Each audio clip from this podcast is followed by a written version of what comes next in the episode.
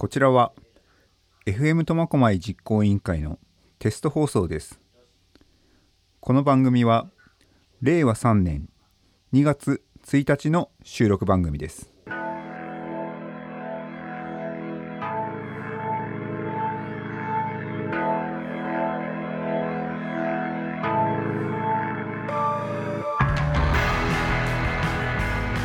皆さんいかがお過ごしでしょうか？MC コミカルです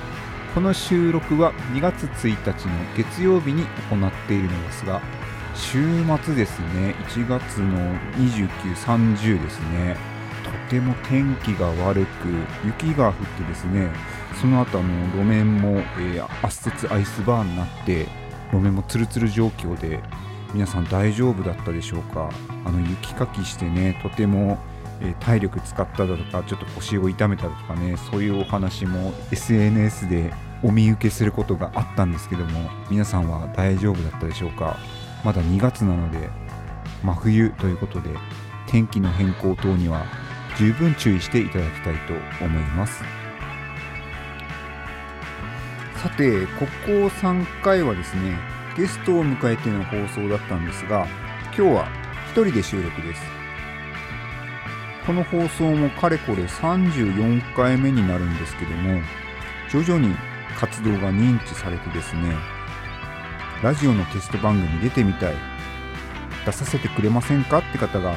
少しずつですがオファーが来ております。もちろんこちらから出てください。テスト放送にお付き合いくださいってこちらがオファー出す方が大半なのですが出演させてくださいって方も少しずつですが増えてきております。関心度が上がってきていることが伺えるんじゃないでしょうか。どうやったら出演させてもらえるんですかと聞かれることもあるんですがお気軽にお問い合わせください。今はホームページも開設いたしましたのでそちらのお問い合わせフォームからでもいいですし Facebook とか実行委員会に知り合いの方がいればお話ししてくれれば対応いたしますのでよろしくお願いします。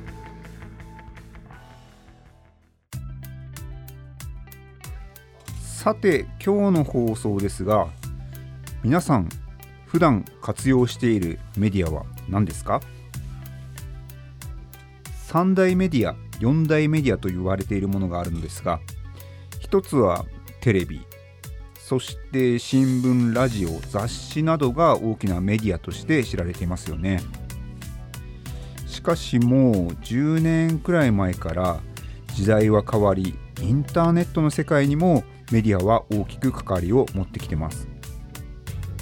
その中でも情報を得れる量が多いものとして動画ですと YouTube という動画サイトがあります。私は最近テレビよりネット配信のメディアの方を見ることが多いのですが皆さんはいかがですか？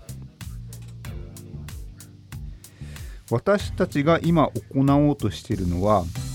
地域に根付くラジオ局音の方なのですが映像系の YouTube も苫小牧の方がチャンネルを開設していたり苫小牧に住んでいないけど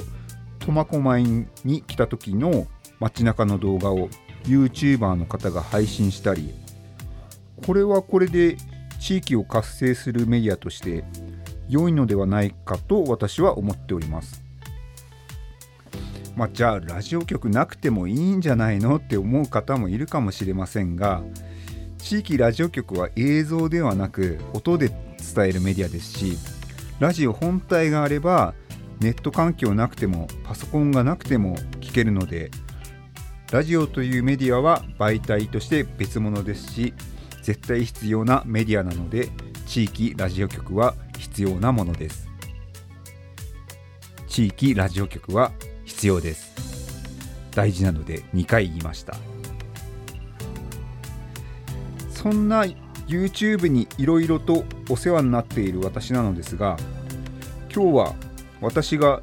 編集作業で YouTube を開いた時です。まあ今はテスト放送で電波出してないんで YouTube やポッドキャストにお世話になっているので YouTube 開く機会が多いのですがそんな時ついつい見てしまう。コミカルが好きな YouTuber ベスト3を発表してみたいと思います。知ってる知らないあると思いますがお楽しみいただけたらなと思っております。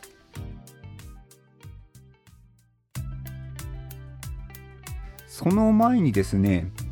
ちょっと私のトーク時間をいただきます。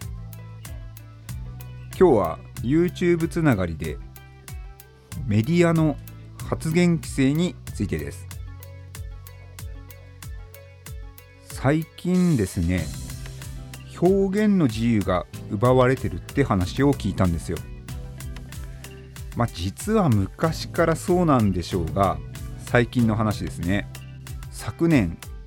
YouTube 上でコロナの話ができないって時期がありました。コロナの話をしたら削除依頼が来たり実際に削除された方がいるようですまあこれはですね間違った情報を流してしまって混乱を防ぐだとか、まあ、そういった意図があるのは分かりますが中には実際にかかった方の貴重な内容もあるわけですよね。それもコロナ関連は配信ダメと一時期あったわけですね。そしてですね、最近では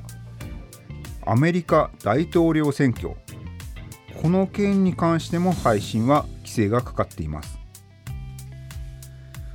もともとはアメリカでだけ規制がかかっていたのですが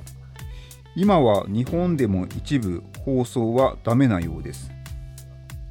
一応 YouTube はワールドワイドな放送なのでダメなのでしょうかねアメリカの大統領の話日本で話しても問題ないと思いませんか？こういった規制は表現の自由に反するのではないかと言われてますね。さあどう思います？皆さん。この辺りはうちの Q 君とかアンが好きそうな話題ですね。今度やってもらいましょうか。これは話せば長くなるので私なりの意見を簡潔に申しますがまずその情報は信用のおける出どこなのかってことですね。嘘を流されて信用してしまう場合もあります。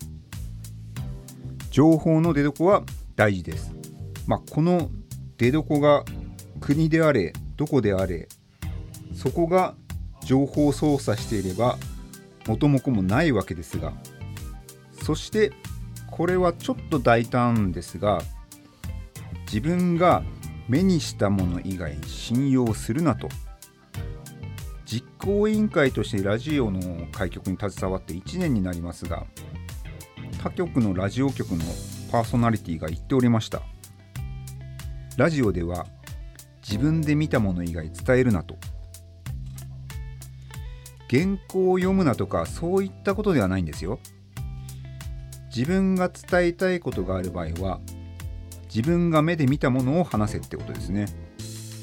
それは事実ですからね。今信用しているメディア放送でも自分が目で見たら違うものがある場合もあるわけですよ。メディアとのお付き合いはほどほどにですね。ラジオ局目指してる。私が言うのもなんですがね。私は今現在でもそうですが局ができたら自分の目で見たものを皆さんにお伝えしていこうと思っておりますよ。あと放送に関して言えば公正平等に行うって決まりがあるんですが公正平等の基準って実は難しくないですか？人それぞれ考え方があるわけだしそれこそ表現の自由ですよね。まあ、そんなところで私のお話メディアの規制についてのお話でした。それではここで1曲お聴きください。エッジ・オブ・インサニティで Knock You Out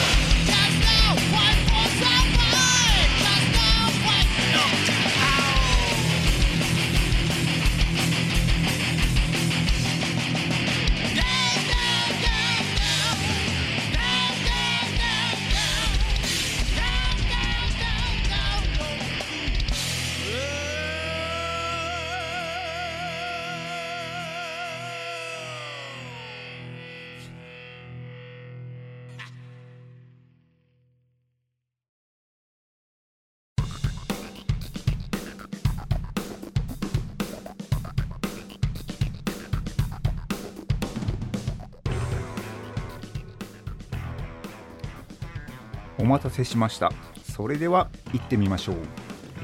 コミカルが好きな YouTuber ベスト3第3位。悪の秘密ぼっち。エライザー。プロフィールをご紹介すると時事ネタ芸能ネタニュース速報 YouTuber ニュースをピャーコことエライザーという名のファンタジー系 YouTuber がニュースに対する虚構で戦闘員と戯れるごっこ遊び。となっているのですが年齢とかは伏せているのですが多分女子高校生から大学生くらいの方が時事ネタを面白おかしくしかも短くまとめて配信しているんですよ。出演している子も可愛いのですがとにかくテンポがよく好きです。癖になる感じですね。続きまして第2位の発表です。コミカルが好きな YouTuber 第2位。直木マンション登録者数148万人というメガ YouTuber ですね。何を配信しているのかというと都市伝説系の動画配信者です。それこそ今回の放送をやろうと思った一つに直木マンのメディアに対する話とかもあったりで見ていて非常に面白いです。また声がすっごいいいですね。うちのバッタと同じぐらい声いいです。はい皆さんこんにちは。って始まるんですけど一部芸能人で直木マンの真似する人が出てくるぐらい面白いしためになるチャンネルです。そして第1位の発表です。コミカルが好きな YouTuber 第1位。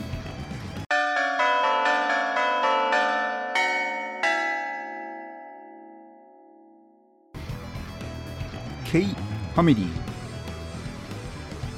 ホーミーケイって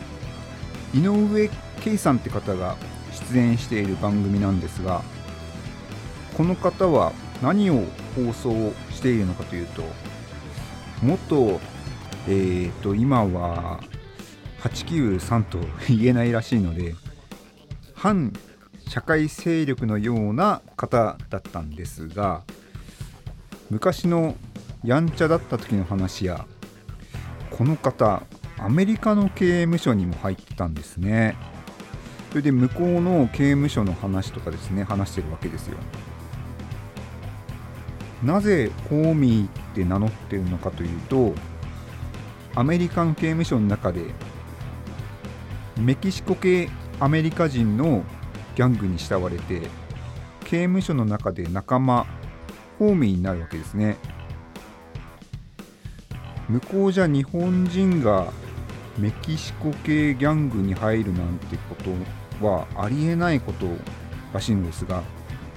なぜそのように慕われたとかを配信しております。知らない世界なので面白いです。もういくつかこの方のすごいところですが当たり前ですが今一般人です。そしていろいろなボランティア活動を自ら行っております。動画で発言していることがやっぱり自分の体験してきたことや見てきたことなので説得力があります。アメリカの刑務所では